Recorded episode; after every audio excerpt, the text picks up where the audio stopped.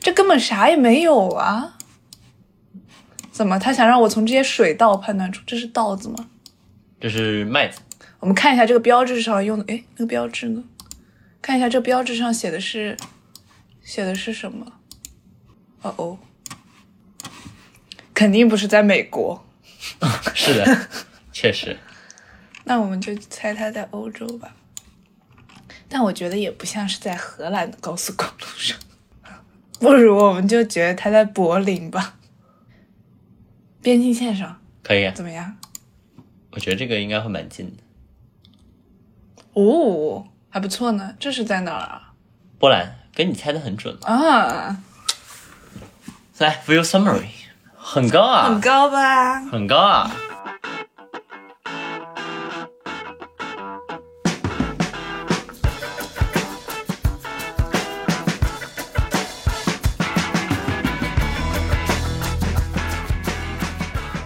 大家好，欢迎收听这一期的逃课沙龙，我是内森。我是西呀，嗯、我们 又又是我，呃，我们过了很多很多个月，然后这是我们来留学之后的第一期节目。 现在西亚来剑桥来看我了，然后我们我们其实前面就想录节目，但拖了拖就拖了很久，终于下定决心来录。我们先我们先 update 一下自己的生活现在在干嘛。嗯，就对我来说，我现在生活非常割裂。我生活被分成三个部分，就是一个部分是我要完成我课上的内容，嗯，因为我我我读的是跟音乐认知相关的那个硕士嘛，然后我这学期上的课就是是一个音乐哲学相关的课，嗯，我们怎么去书写音乐的历史，嗯，然后音乐的历史的作用是什么啊？就是整的比较哲学，然后要去学各种人文里面大的人物，包括什么福柯啊，嗯，结构主义、后结构主义，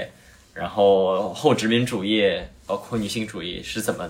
进入这些叙事里面的，所以就这部分对我来说也是很新的内容。嗯，然后学的就一方面觉得挺有意思的，但另外一方面还蛮吃力的，因为你一周要读很多很多的 reading。嗯，然后这是一部分，然后另外一部分是我要着手在做我的项目。嗯，就是因为我我我毕业论文是要完成一个项目，然后这学期就开始做。这个就跟我们今天节目可能也会有点关系。我现在其实做的项目更像，呃，偏向那个呃人工智能的方向。嗯，就是我们有呃计算机生成的这个呃计算机生成音乐的这种模型，然后我想把这个模型转化为更加能够呃预测我们人在某些听音乐的过程中心理反应的一个模型。嗯就是我想把一个生成模型转化为一个描述我们心理状态的模模型。嗯所以呃，这个也是蛮新的研究，嗯但我觉得还挺让我兴奋的。然后另外一方面就是我在申请博士，我现在满脑子就是快给我一个博士的位置吧，对，就在申请德国和荷兰的博士，嗯所以你想这三个事情三同时座大山，同时在做的话，就还挺挺挺累人的，但没关系，慢慢来，对，那我的话，我我的生活就比较集中了，我就是一直在读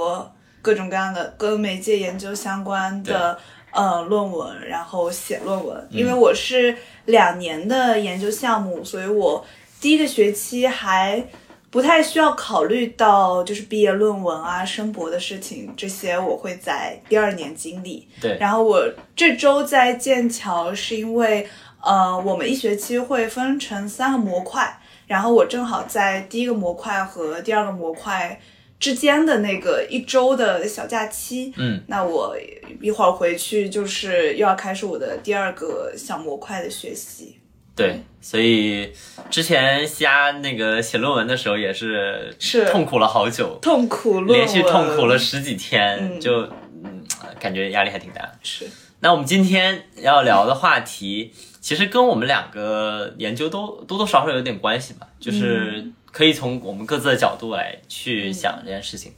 就是有一个游戏，它是一个网页上的游戏，它叫 GeoGuessr，意思就是地理猜测，嗯，就地理去猜。呃，这游戏规则很简单，其实就是，嗯、它给你在谷歌街景上面，就是你得点开这个游戏，它有各种模式，然后你点那个世界模式，然后上来就是给你一个谷歌街景的一个切片，嗯就被 randomly 你就被随机的放在了世界上的某一个角落，嗯然后你可以转动你的镜头，可以往前往后走几步，嗯但是呢，它的任务就是让你在世界地图上找出你现在到底在哪里嗯啊。它会隐去一些信息，但很多信息也是暴露的，比如说文字不会不会被隐去，它会隐去这些人的脸啊什么之类的，为了隐私嘛，就跟谷歌地图是一样的。嗯然后它根据你五次，就是它会一轮有五五次猜测，就是你你会被分到五个地方，然后做猜测。嗯，五次猜测的结果之后，它会有一个呃权重，就比如说你越近，你那个分数就会指数级的长高，嗯，然后你越远，可能你如果猜了有几千公里外的话，那你的分数就很低，有上万公里你就没分了，一两分这样子。但如果你也很近，比如说你是一百公里这样，它可能会给你几千分，嗯然后就五轮之后算你的总分。那我现在我玩了一段时间之后，我目前最高的总分是应该是一万四千七百八百多。嗯然后西亚同学运气比较好，似乎在某一次打中了几乎完全对，他的就会位一置。下子给你加很多分。对，对，那我们今天就想就这个游戏去讲讲我们的一些想法。嗯这游戏，呃，我我其实是怎么知道它呢？我是 YouTube 嗯推荐给我的，就是 YouTube 有算法，然后就讲这个东西其实已经是一个蛮亚文化的东西，就会他们有有一些比赛，嗯就是很很很正经的，然后你就看那些专业的选手啊，就是他们就有各种各样的那个判断的依据。嗯就最诡异的是，比如说他现在在两个国家里面，他无法确定，嗯，比如说欧洲的国家有时候长得很像。是，然后他就要看那个画的那个路中间那条线，嗯就是我们路中间不是有条虚线嘛？嗯然后虚白虚线白虚线，嗯就是白虚线的那个格子的那个宽度啊，嗯就是他们中间隔多远，以及那条白虚线有多长，嗯在不同的国家传说中是不一样的。嗯然后那也成为他们的其中一个、一个猜测的标准。还有一些车的型号，嗯就比如说有一些车的型号在某一个国家特别流行，甚至有些车的型号就只在某一个国家发售过。嗯然后他们就会根据那些车的型号去做这个猜测，嗯。就觉得那他很们牛啊。是本来就具有这些知识，还是嗯，比如说他们比赛的时候是去现场查的，他们不是现场查他的，们就本身就有这些知识，就像是就像是你去参加那种诗词竞赛，你就会为了那诗词竞赛，你准备了很多很多的诗词。嗯他们也是这样的，可能他们原本就是在地理方面很有，就是很有很有见解的人。嗯然后他为了去参加那比赛，或者他为了在这个游戏里变得更加专业，嗯他就会去了解世界各地的各种杂七杂八的那种小的知识点，嗯嗯嗯然后帮助他来做判断。我第一次就是玩这个游戏，就是内森给我讲的。然后我第一次听到的时候，我就觉得这个事情非常的离谱，对，特别是像我，我对地理嗯其实是没有什么概念的。嗯然后我对一些就是可能大家认为很常识的东西，比如说某个国家的国旗，嗯就欧洲那些小国家的国旗，我基本上都是不知道长什么样的。嗯，就然后我就觉得他给你一个街景，嗯你就要猜它是世界上哪一个国家，甚至是哪一片区域，就是一个你不可能做到的事情。嗯，你会我会觉得，就是欧洲其实每个国家在街景上可能都长差不多，因为它有很多图都是像一条高速公路，然后旁边是草坪。其实你哪怕说是中国，嗯也可以，它也有一些高速公路是这样的。但我真正玩的时候，会发现我哪怕不依靠这种非常细节的东西，嗯，我就纯靠直觉，嗯，我们拿到的分其实也没有差很远，，对你也是能猜，其实猜的很七七八八很七七八八，有时候甚至猜的蛮准的，是，就靠这种直觉。嗯哎，这个就是我们人厉害的地方，就是我们在这么长的时间里面去看到这么多东西，嗯它其实就算你没有，我们说呃用这种呃很你很知道它被你知道了的这个认知，是就是我们有我们有这种潜。嗯就是我们用潜意识这个词吧，就是像潜意识一样的认知，也有我们很知道的，我们我们了解了这个知识，我们背下来了这条理论，嗯，但是其实对于景物的判断，有时候就不是靠那种你很很外在的这种知识对，而是一种内在的感觉。是。就比如说刚才有一题嗯是在德国嘛，对，那我从来没有去过德国，嗯，然后呃，我也不记得说哪个电影嗯是专门拍了德国的，嗯就我看电影的时候也不会意识到说这是在德国拍的电影，嗯，那。我看的时候，我觉得我好像就是凭借我对荷兰的一点点印象，嗯，然后觉得，呃，它大概是在欧洲，嗯，然后它好像是，就你不知道你对德国这个景色的刻板印象是从哪里来的，但它就会存在你记忆的某个地方，然后你看到这张图的时候，你就拿它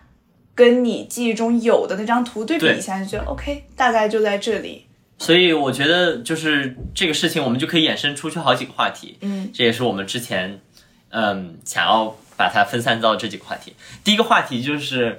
呃，这是我之前一直感兴趣的，就嗯是在我知道这款游戏之前，我就一直感兴趣，就是关于上海的街景。嗯，因为上海对我来说是一个很特别、很特别的城市，嗯，就我很喜欢它。然后我那时候就在想啊，就是那时候我读那种呃，就是柏拉图那帮的哲学哲学书，有点入迷了。我就说，呃，如果呃，如果上海是一个现实世界里面的存在嘛，对吧？嗯那会不会有一个理念世界里面的上海，就是一个，因为因为柏拉图的那个哲学理论就是说，现实世界所有的所所在的这种物品，比如说现实世界里面的一个鸡蛋，嗯它不是说就这么一个鸡蛋，它是理念世界里面一个鸡蛋的投射。嗯然后苹果也是，理念世界里面有个完美的苹果，嗯然后它投射在现实世界里面，就是有一个对于那个完美模板的一个临摹，嗯就是现实世界里面的东西是它的临摹。嗯那当然，我们可以说，那现实世界里面的城市就是理念世界里面城市的临摹，嗯，然后它临摹成了上海，临摹成了北京，临摹成了广州，嗯，但。有没有一种另外一种可能性，就是在理念世界里面也存在一个上海，嗯这个上海是被抽象化的，是一个概念中的上海，然后我们现实中的上海是按照那个上海所建设的，嗯就是这是一个不需要去深究的，就是在定义上不需要去深究的，它只是一个思想游戏。就我就在玩这个游戏，那我说如果呃我们去想要把上海抽象化为一个理念上海，我们该怎么去描述它呢？嗯那这种描述，我当时就在想，它不一定是语言性的。嗯就是，呃，上海是各种形容词的一个总和，当然不应该是那样子，而是它是一种跟你的在上海里面的那种感受相关，就是比如说你会想象那个温度，嗯，你会想象那个你看到的，呃，街角的那块砖的形状，嗯，呃，柏油路的那个黑度，嗯，然后树树叶的那个树叶有多少片是绿的，有多少片是黄的，嗯，就是是一种很整合的一种印象，嗯然后那时候我也在想，如果我要在上海里面挑出一个地方来最代表上海，我会挑哪里？嗯但你会感觉这个过程又又有点挑不清楚，就是哪怕是对我来说，好像淮海路我也不知道到底选哪条哪哪个具体的街角，嗯可能会是那个呃那个陕西南路那一块，嗯可能是淮海路陕西南路那一块，但是还是感觉不足以去完成这么大的一个想象的建建构。嗯然后那时候我就在想，那我能不能去训练一个机器学习模型？然后我就让它在上海，就是我不要让它存储所有的信息，因为你如果拿一张照片去跟照片比，你当然知道这里是上海。嗯那我能不能让一个机器学习模型，它去在中国的整个街景里面全部走一遍？嗯然后它就提取出每个城市的那种很抽象的那种特征点，嗯然后这时候你再给它上海，比如说就一个小砖块儿，嗯一个街角的小砖块儿，然后你就说，哎，这是哪里？它就说这是上海，嗯但是它不是说拿那个去去跟一个很很确切的东西去比照，它可能是很抽象的理解了什么是上海。嗯。对，那个是我我一个比较早的一个去想去设想的东西，嗯我不知道，就是你有没有就想象过，比如说，呃，理念的上海，或者，嗯，就是你对于城市这种印象，到底归根结底它是个什么呢？，我感觉就是，尤其是对我这样我的记忆里是没有图像的人来说，就是哦、就我我加一个背景啊，就是我们之后也会录一期节目，是关于有一个症状叫心盲症。嗯，因为西亚是属于他他的想象力里面是没有极少图像涉及视觉的，嗯对，基本都是更抽象的。嗯这个是在人群里面是有百分之二三这样的分布，嗯好像是就有一部分人是不以视觉想象为想象的核心的。嗯，所以我在，所以我在想象上海或者我在回忆上海的时候，我的思路跟你是不太一样的。我不会说，呃，这是淮海路的某个街角，这是陕西南路的某个街角，或者说我在抽象上海这个概念的时候，我不会第一个想到说我要在淮海路里面挑，还是在陕西南路里面挑。我一下子出来的就是上海的那个墙，嗯，就是浦西很多建筑都会有的那个嗯黄黄墙色的墙，然后上面有它一的些手竹感子是对比较粗粝的嗯，然后呃这个墙，然后出来就是那些树，那些梧桐树，嗯，然后稀稀拉拉的感觉像是秋天那个季节，可能是因为我现在是秋天，嗯，所以我可能会把。我在剑桥或者我在荷兰感受到的那个嗯梧桐树，就安在那个黄色的那个墙嗯旁边，然后是某一些街角的转角口，就这些东西可能就不在上海，嗯，完全以这种方式组合在一起，但我在记忆中会把这些特征都组合在一起。这其实这其实跟我们神经科学里面就是当时我们上课就在讨论记忆的实质是什么。嗯然后后来我们就就开始去想，如果当我们去回忆一段记忆的时候，嗯其实我们不是把当时的所有东西全部记下来了。嗯比如说我们著名的一个问题就是，让你想象你呃小时候第一次看电视，嗯然后让你很认真地去回想那个场景，回想那个画面，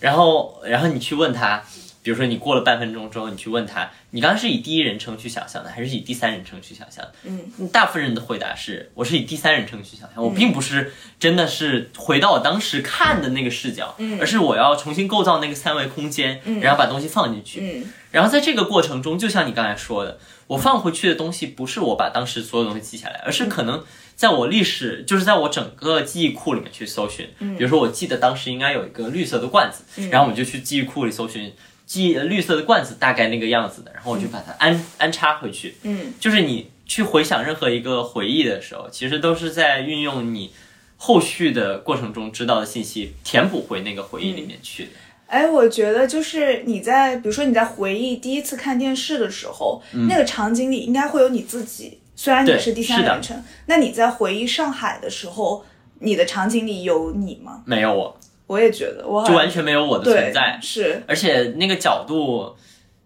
那个角度是有一点扭曲的，你感觉，啊我觉得会稍微比我视觉看到的角度要高一点，哦，就是会比比我站着那个，你站着能看到一个角度，嗯但是我觉得好像有点像半航拍的那种角度，嗯，就是是是那个呃红绿灯的那个高度，哦，我看到的画面是有点偏向那个高度的那种。那我好像还是这样说起来，我觉得我更第一人称一点。哎嗯，我觉得好像是我看出去的那个角度，然后我手可以碰到的那种感觉。嗯，嗯对，所以其实你看，每个人存储存储这种呃很特定的关于场景的记忆，可能甚至是用了不同的方法，嗯对，所以我我我我就觉得嗯有没有可能性，我们用一种就是我刚才说有人工智能那种模型，嗯，当然也有语言的说，我们现在就是在用语言去传达这件事情，对不对？嗯有没有一种方法去去很好的去系统性的去阐发你心目中某个城市的图景？嗯，对，但是你让每看个人都能去做这件事情。但是你看，我们两个就已经是很不一样嗯的角度了，我们视角是不一样的，我们的组装方式也是是不一一样样的。嗯那人工智能它，呃，它出来的那个东西，我觉得它好像很难满足每一个人的想象。哎，确实，嗯确实，这个出发点还有一点就是，为什么我刚刚一直提到砖块，嗯，就是我有一个还挺我自己挺自豪的小能力的，就是这跟 GeoGuessr 其实有点像。嗯，比如说，如果你给我发了上海的某一个，你记得吗？你有一天坐在车上，你发了一个花圃的边缘，啊是，然后我一会儿就给你找出来，你是不是在那儿啊？嗯，对，我就是能看的那个小照片。然后如果我去过，对我是一定知道那是哪里。我说我连我在哪儿都不知道，你怎么知道我在哪儿？对，就就就这个是让我觉得啊，那我难道这个东西是怎么存存进来的呢？嗯这个城市的里面这个莫不起眼的这个小小地方是我是怎么记住？我就很好奇。嗯，我觉得我也是跟你在一起之后，我开始想这个问题，就是作为一个路痴嗯加没有图像记忆的人，对，我后面就会在想，那这个城市的概念对我来说到底意味着什么？因为对别人来说，可能是一个很具体的画面，但是它对于我来说就是非常流动的，对没有对什么东西是固定的，没有什么东西是我确切的知道，就是它是在哪里的，它嗯跟这个地理位置。毫无关系，它跟我记忆里的，它跟我时记忆里的那个时间线也毫无关系。就是我的记忆一般也不按照时间线来，对我记不住哪件事情是先发生的，哪件事情是后发生的。你就是践行了我们那个网状结构的那个， 就可能别人组织网状结构还是要用那个一些现实世界里面的时间和空间逻辑把它组织起来，但我你的那个网状结构就是更感受性的。嗯，我还蛮好奇，就是别人是怎么样构建记忆的。那么听众就可以给我们留言，对因为其实我们俩蛮极端的，嗯我们像是在两个完全不一样的方向对上来组织我们的记忆。对，我是能，我是能清楚的记得过去五五六年的时间里面，每个月，嗯，就是我我能把某一件你跟我描述的事情，我我把它放到那个具体的月份里面，然后我知道它前面发生什么，后面发生什么，嗯，这件事情在后面一年的后续是什么，嗯，哦就我都能说出我来。完全不行，对，这就是这就是好像我们组织记忆的方法不一样。是对，这个我感觉有的时候会把它就是分到男女的区别上，但对我后面跟有些人聊天，我觉得好像也不是。不一定，对，不一定。嗯但我我我觉得，比如说我印象深刻，就是我们有一次一起去那个乌鲁木齐中路，嗯然后当你去串起那些店的时候，嗯就我就感觉这是一种我从来没有想象过的，就是那种呃去感受城市的方法，嗯就是你完全不知道这几家店到底的位置关系是什么。嗯，但是这几家店内在的那种很奇怪的联系，你能说得很清是楚。是，就我知道哪家店在哪条路上，嗯然后我怎么样走可以走到那条路，但是我不会对一个宏观的，就说对嗯这几条路到底是平行的还是交叉的，他们隔了几个街区，我是完全没有印象的。是是，就呃，这个体验其实，我觉得从你跟你去分享这个体验的过程中，我我我自己是感觉到对于城市的理解有多了一层那个厚度的感觉，嗯，就是可以去这么去感受，嗯，那后来可能我也可以不只用我这种地理式的，就是。我好像是在一条我心里的那个地图上面一遍遍的抹墨水，嗯而是好像我可以重新找一张画布。对你来说，其实就是你每次重新找一张画布，然后可能这个画布底下呢，它有一个钢板，这钢板上面有一些有一些线，嗯，是你一遍一遍刻下来的那些线。但你这次画画，你你你路过那些钢板的时候，你可能会顺着它走一下。嗯那你稍微往外挪一挪，你就开始走一条新的这种是，是然后你就会会有很很不一样的感受。我可能去到我我会一一下直穿到我我在这个地方里的每一次感受，但你对你来说，可能每次都是新的一个组装过程。是，所以我在想，人工智能它是不是没有这个能力去，就是用它的方式理解人，去感知这个城市？这就是我们想要聊的第二个话题，就是跟、呃人工智能有比较大的关系。因为我由于我最近要做那个人工智能相关的研究，所以我就看了很多呃关于人工智能架构的论文，然后我也觉得很神奇。就是以前你只是理念上知道，比如说我们有一个著名的模型叫 GPT three，嗯，GPT 三 General Pur- General Purpose 呃 Purpose 呃那个 Transformer，三是指它的嗯是第三代，规模非常大。那它它，你看它的名字就已经很明确说了，我是 general purpose 的，就是我是通用型的。嗯，然后 transformer 是它的那个架构，这个 transformer 是我最近也在做的事情。嗯，我简单讲一下技术细节吧，就是说它这个模型分成两个部分，一个部分叫 encoder，一个部分叫 decoder。嗯，encoder 把现实世界中的一条序列，嗯这个序列不管是什么，对于它来说只是一串数字，嗯，很神奇啊。对，encoder 就是编码的意思编码，器，嗯，对于它来说只是一串数字，它把这个数字吃进去之后，嗯，吐出来一个另外一串，但这串数字就跟人没关系，嗯，是机器的高级理解，嗯，把这段东西抽象化了。嗯，你进去的东西是带有这个互相指向的关系的，嗯，就是进去的这个序列本身就是互相带关系，嗯，但出来这个东西就是人类无法理解的一段东西，嗯但是如果你有这个这一段东西之后，你把它喂进去一个叫 decoder 的东西，解码嗯器，解码器它，就可以把这个复杂的抽象的东西再重新解码成人可以理解的东西。嗯然后你在解码器里加一个 input，就加一个输入。嗯比如说这个输入是一个指令，就是说，啊，你拿这个抽象化的这段数字，你去做一件事情吧。然后你就最后就吐出来一个你可以理解的东西。嗯简单来说，这个 transformer 这个东西，它就是在做这么一件事情。嗯但神奇就神奇在，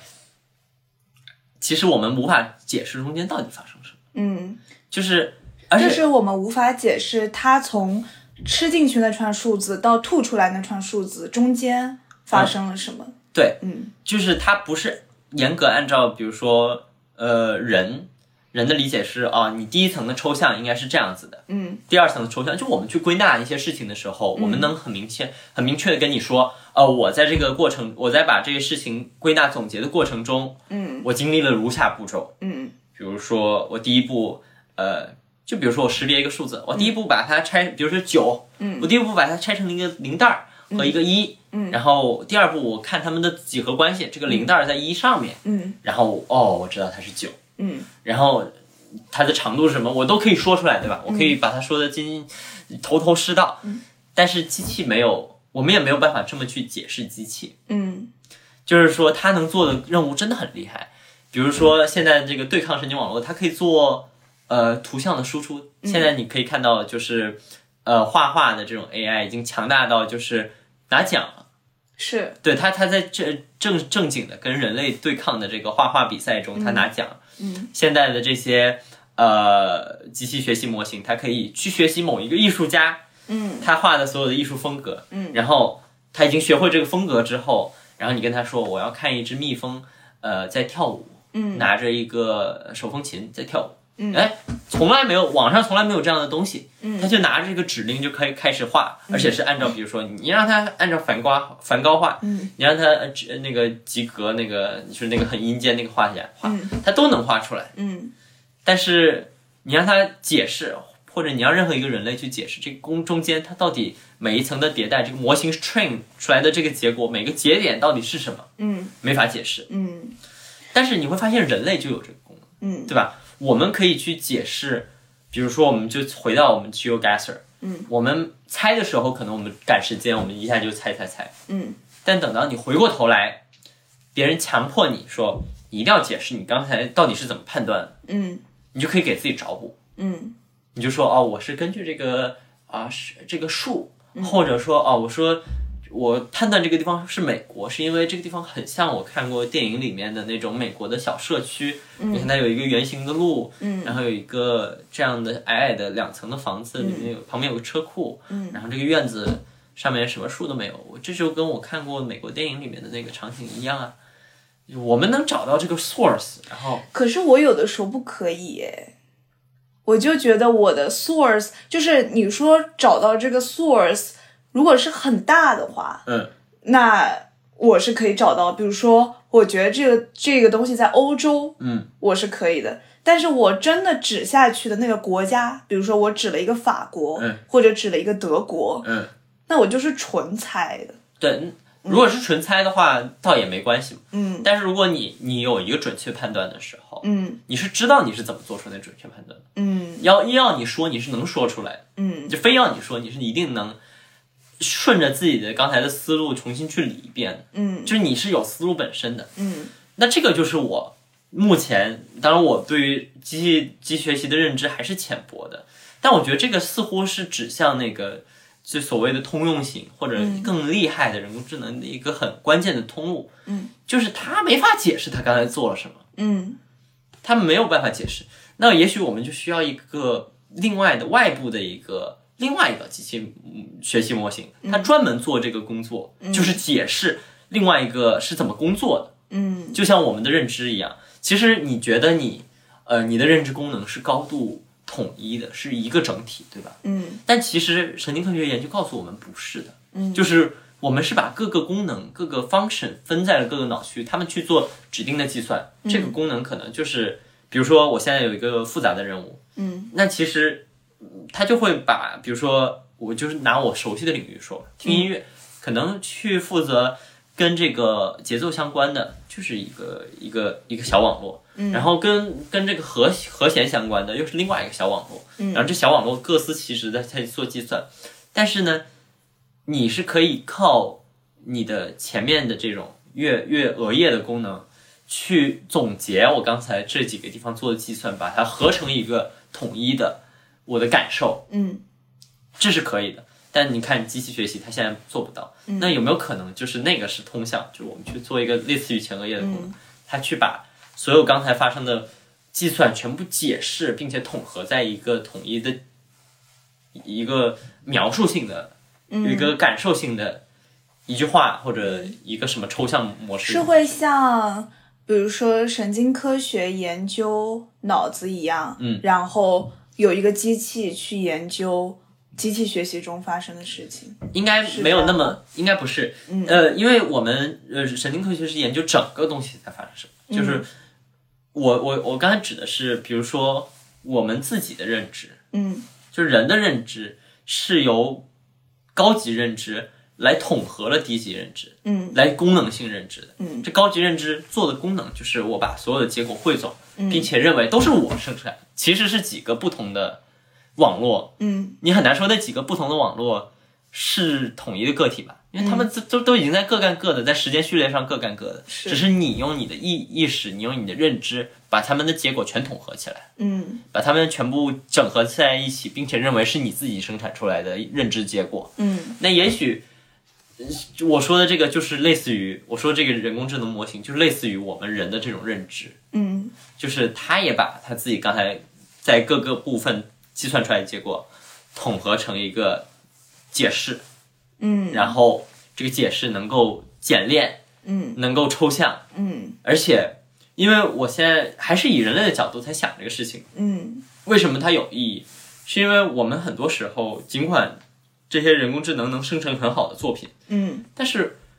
我们知其然不知其所以然，嗯它永远是个黑盒，对吧？嗯我们想要去指导人去做更好的东西嘛，就是人工智能目的还是去帮助人、去指导人去做更好的东西。嗯，那我们就需要知道他到底是这过程中他到底是怎么想的，嗯那就是我们人类是没有这个能力去描述他们是怎么想的，嗯就需要他自己来描述他是怎么想的，嗯对吧？如果他能描述哦，就是老师，我刚才是做了这几个步骤，嗯所以我画出来这幅画，嗯那对于人类来说，这个帮助就大了，我们就可以在各个领域上获得非常长足的发展，嗯，包括比如说科学领域，现在有专门去计算这个蛋白质折叠的模型。嗯那如果他告诉你啊，我我我计算这个模型的过程中，我想到的是这几个点，就像一个学者一样，嗯学者不仅可以做研究，还可以把自己的研究 present 给别人，嗯还可以把自己研究呈现给别人，用一种，比如说啊，我现在就给一个小学生讲，嗯，那我就可以用小学生的语言讲清楚；我给一个大学生讲，我用大学生的语言就可以讲清楚。可是，如果有另外一个机器试图把一件很复杂的事情，然后转化成人可以理解的语言，嗯哼，并且，呃，有的时候可以被呃小学生理解，有的时候是要被学者理解。嗯那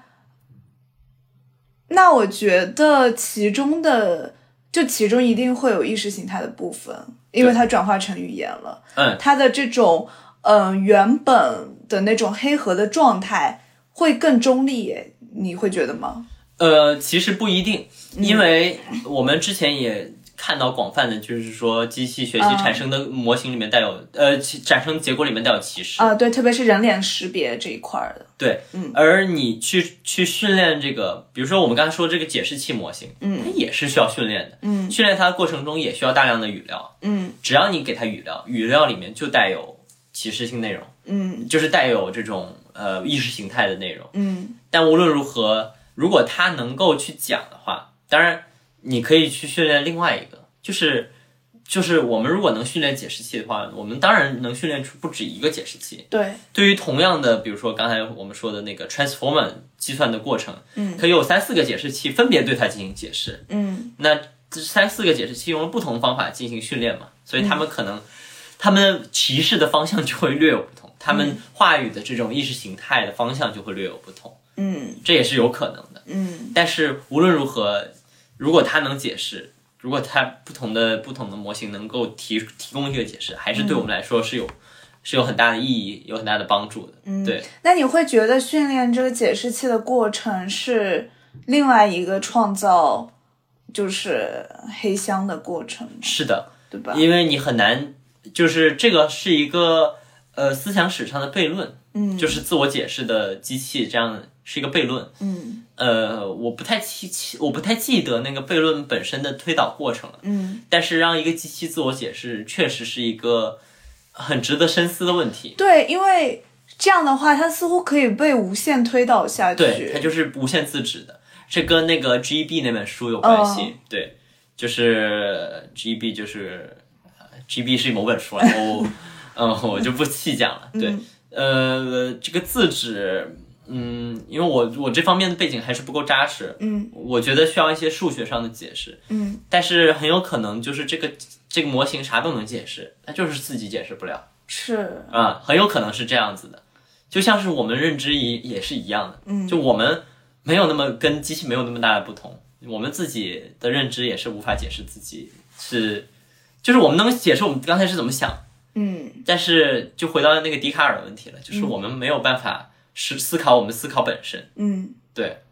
就是只有思考这件事情是无法被思考，嗯对，我不知道为什么，就是我直觉上觉得这件事情还蛮恐怖的，嗯就是机器机器可以互相解释，我觉得在某种程度上，我有我会隐隐感觉他们可以互相理解。嗯哼。对，嗯哼，对，但可能可能还没到那个地步，因为我嗯们刚才说，就像是、比如说呃，一个 transformer 它是没有没有意识的，就嗯明确它是没有意识，包括一些更简单的算法，就是嗯我们人也是一样的。我们在面对不同问题的时候，我们有时候用复杂的算法，有时候用很简单的算法。这个很简单的算法就跟你机器是一样的，比如说加法，嗯就加法这件事情，你机器算跟人算的结果是一样的，对吧？嗯但我们能解释加法，嗯然后很多时候机器还目目前没法解释加法，嗯那个解释器可能就是它从解释加法就可以开始做这件事情了，嗯告诉你啊，我刚才计算的时候，我因为觉得有个一，所以怎么怎么样，嗯，对，然后这是我想到的一个最近在想的可能性，包括你看它 GeoGuessr 就是就是我觉得呃很大程度上是引发我去这么想的一个源头，嗯就是我在想，嗯，这我我我们我们我们能我们能我们能有一个抽象的认知，还还能有一个具象的描述这个认知的过程。嗯然后呃，接下来另外一点也跟这个机器学习啊什么有点关系，是西亚刚才想到的一点，就是，哎，你看见没有？这个这个游戏本身它自己是知道这个图选自地图上的某某一个点的。嗯但是人呢，无论如何还是会有偏差，对吧？你是选选不到一个一特别准确的点。嗯有时候呢，你恰恰会觉得世界上十万八千里以外的地方，某一个地方跟这个地方特别像。嗯这个数据能够被怎么样的利用，或者能被能够解释什么现象，或者就是它能阐发的空间是什么呢？这也是我们对刚才在想的问题。对，因为我感觉这是谷歌开发的嘛，这游戏吗？哦这游戏应该不是谷歌开发，应该是第三方开发。哦，第三方开发，但它接入的这个接口是啊谷歌的接口，就地图接口是谷歌的接口。因为它可以在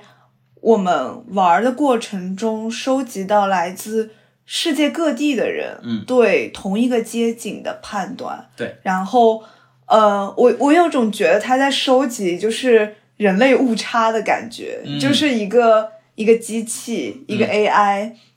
站在某一个视角上来看，嗯、不同的人是怎么 approach 同一个街景的。对对，对，就是这种像啊，就是这种，